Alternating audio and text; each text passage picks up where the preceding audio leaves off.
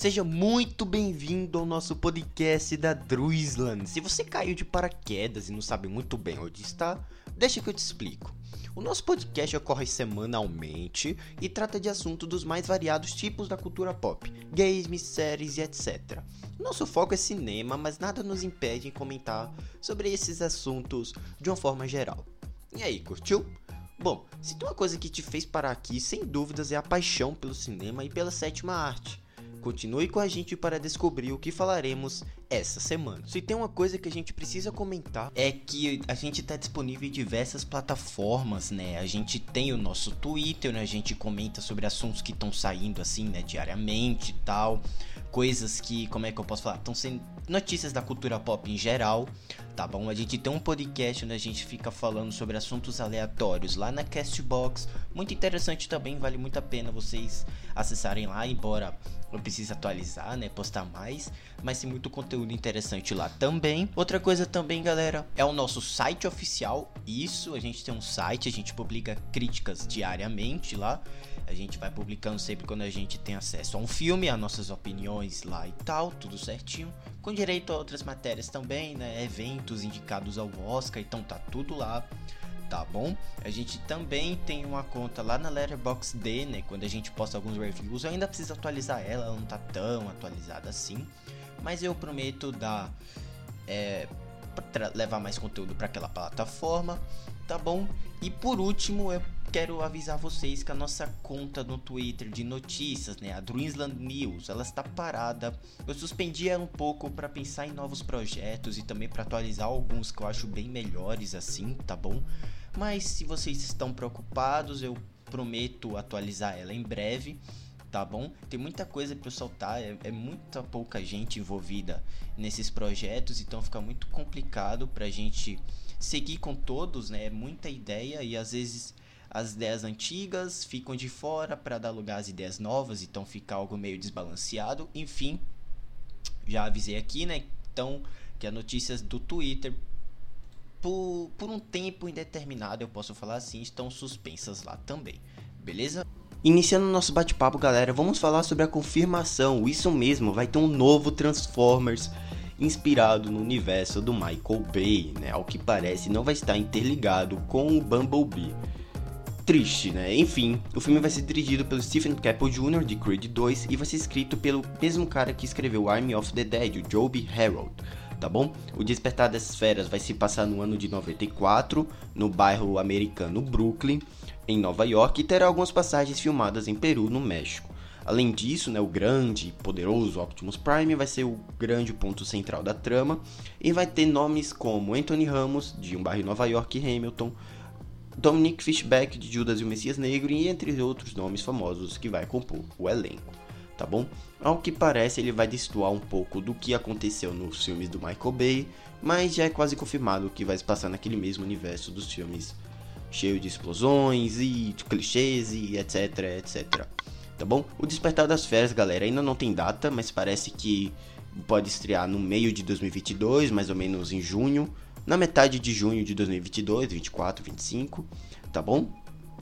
É, vale lembrar também que a Paramount já estava desenvolvendo um derivado do Transformers com o roteiro do Marco Ramirez e a direção do Enrael Manuel Soto, tá? Mas é, esse também não tem previsão de estreia e não vai ter ligação com o resto da franquia também, tá bom? Bom, ao longo dos seis filmes, né, o, o, o todos os filmes foram dirigidos pelo Michael Bay, né, sendo o pior para mim o último Cavaleiro.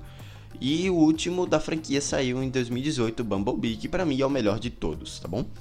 É, é eu vi aqui no, no, Google mesmo, na internet, e ao que parece vai estrear 24 de junho de 2022. Me diz aí no feedback se você está animado para esse filme, porque eu não estou, né, tendo mão do, do Michael Bay, sabe, naquele universo, já fico meio com o pé atrás, mas vai que seja bom, sabe, a gente não dava nada pro Bumblebee, e para mim foi o melhor da franquia, então, cabe aí, né, vamos maneirar nossas expectativas, mas uma ansiedade se encontra razoável para assistir Transformers e o Despertar das Feras, né? The Rise of the Beasts.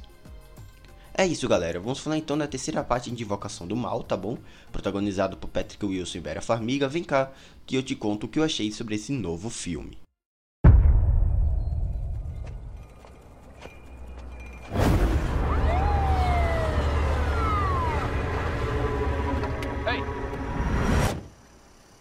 You okay there? Jesus. I think I hurt someone. This is Ed Warren, here with Lorraine. All right, let's get started.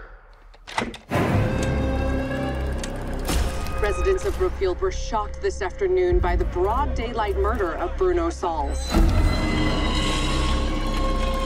The court accepts the existence of God every time a witness swears to tell the truth. I think it's about time they accept the existence of the devil. Whatever is going on, whatever happened that day, that was not Arnie.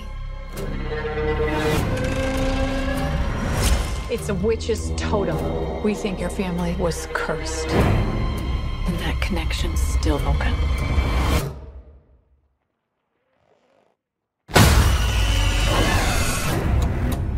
I'm only interested in reality. But I can see things that your people can't.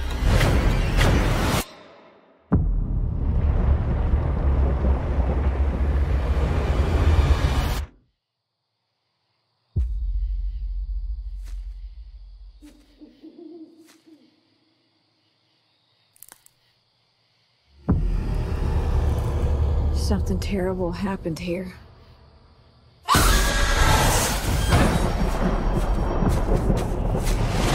Master Satan is not an adversary to be taken lightly. She's doing it again. She's reaching out to the darkness. Lorraine, you need to come back. Is saving him worth everything you have? Because that's what it may very well cost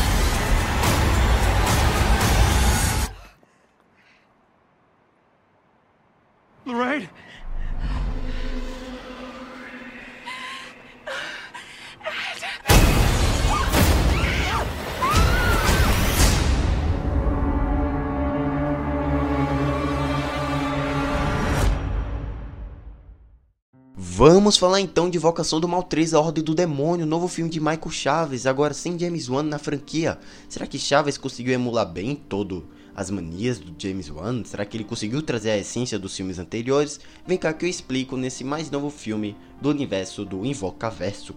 E aí, se você já assistiu, você gostou? Eu já adianto aqui pra vocês, tá bom? É um filme esquecível, totalmente.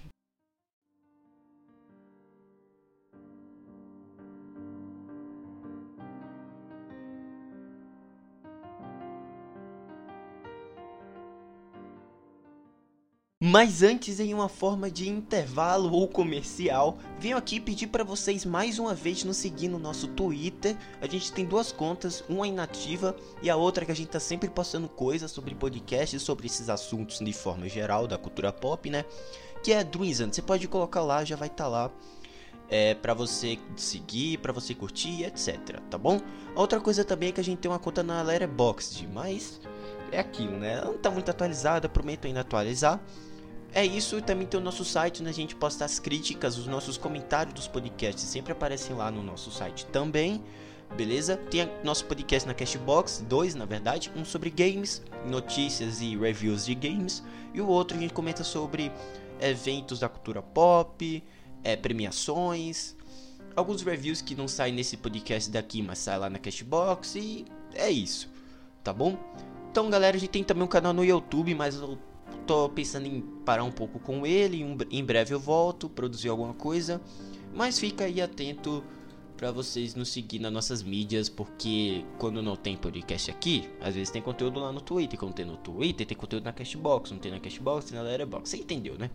Enfim, é isso, né? Finalizando aqui o nosso momento comercial. E, bom, vamos para os nossos comentários dessa semana.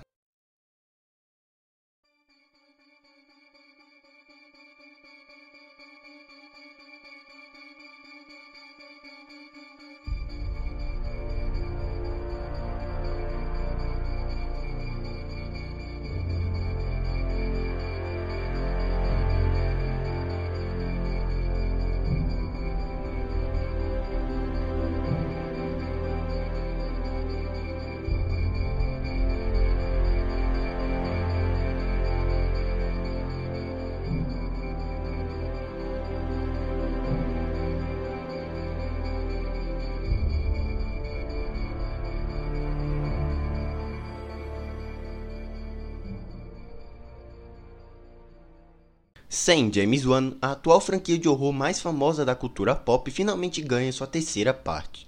Agora com o diretor do problemático A Maldição da Chorona, o casal Warren se encontra em novas mãos, uma nova visão e com o frescor de um novo cineasta. Infelizmente, Michael Chaves decidiu optar por jogar no seguro, sem arriscar e emulou tudo que Wan fazia nos dois primeiros filmes, dificultando nossa capacidade de chegar a erros, mas também de acertos originais. Invocação do Mal 3, A Ordem do Demônio, novo longa dirigido por Michael Chaves, de A Maldição da Chorona, e que conseguiu distribuição americana no HBO Max e cinema simultaneamente. Na trama, o casal Ed e Lorraine Warren, interpretados por Patrick Wilson e Vera Farmiga, respectivamente, investigam um assassinato que alega ter sido possuído por um demônio, e que o assassino investiga um assassino que alega ter sido possuído por demônio. o que eles menos esperam é que o caso ganhe proporção nacional e seja levado a um tribunal. Agora os protagonistas precisam provar a inocência de Arne Johnson em relação ao caso. Diferente, os, os, realizadores decidiram optar por uma nova visão, um novo direcionamento narrativo e condução da história, e que, mesmo sendo diferente das outras duas partes, ainda assim perde tudo o que fez os outros longas aclamados e populares, apresentando inúmeros clichês e um desenvolvimento final raso.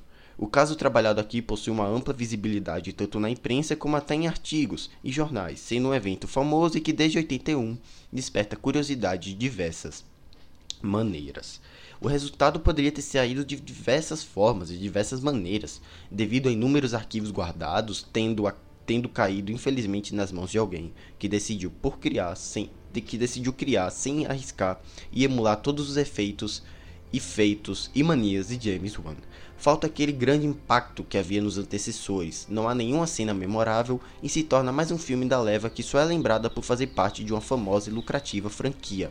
Farmiga e Wilson são o grande ponto forte da obra. Sua química está mais visível e agora com seus personagens mais velhos, os perigos aumentam e seus laços emocionais começam a se interligarem com suas vidas pessoais em risco. Referenciando questões trabalhadas nos longas passados, o roteiro busca por satisfazer a falta do toque original do primeiro e segundo longa, sendo mais uma escolha questionável da equipe criativa. Escolhas estas que estão entrelaçadas ao enganoso marketing do mais assustador filme da franquia, bem como o próprio diretor optou por não investigar, na verdade por não investir no clima da tensão e tentar criar uma nova abordagem, uma nova interpretação. A fotografia está bem elaborada, como já dito, relembrando clássicos de One, a trilha sonora está bem conectada à narrativa e o terceiro ato do filme destoa entre os demais e aparentou ter sido escrito de modo arrastado e apressado. No fim, temos um longa sem identidade que passa longe da originalidade proposta pelos materiais de divulgação. Uma pena, poderia ter se arriscado mais. Galera, para Invocação do Mal 3, A Ordem do Demônio, a minha nota é 5,5. Filme de Michael Chaves que atualmente está disponível no HBO Max e que conseguiu lançamento simultâneo, como eu já falei. Se você ainda não assistiu, corra para ver porque infelizmente, né, não tem a mão do One, mas como o terceiro filme da franquia, é até que um filme ok, um filme razoável. Então é isso, galera. Peço para vocês nos deixarem o feedback sobre o que você achou de Invocação do Mal 3. Você pode mandar esse feedback tanto na Anchor quanto pela, pela nossa plataforma do Twitter, tá bom? Só mandar lá que a gente vai ler e escutar nos próximos podcasts. É isso, galera. Encontro vocês em mais um podcast na próxima semana. Na próxima semana. Abraço.